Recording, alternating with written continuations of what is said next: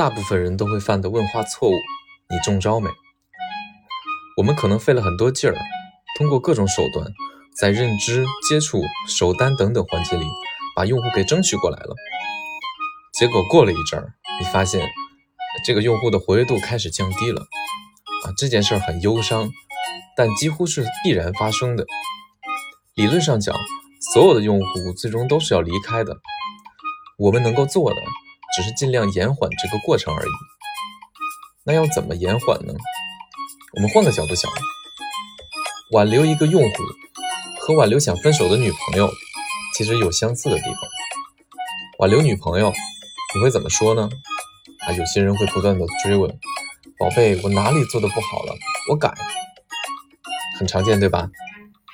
这就大错特错了。因为他会沿着你的问题开始不断的回想你的缺点，不爱干净，总是打游戏，越回想越觉得哎毛病真是多。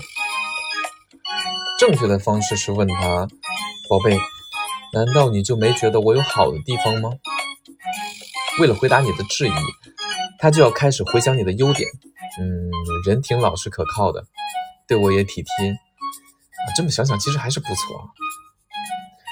对待你的用户也是同样的道理，要在你和他交互时，想办法引导他回应你的好，而不是拼命问他你为什么要卸载我。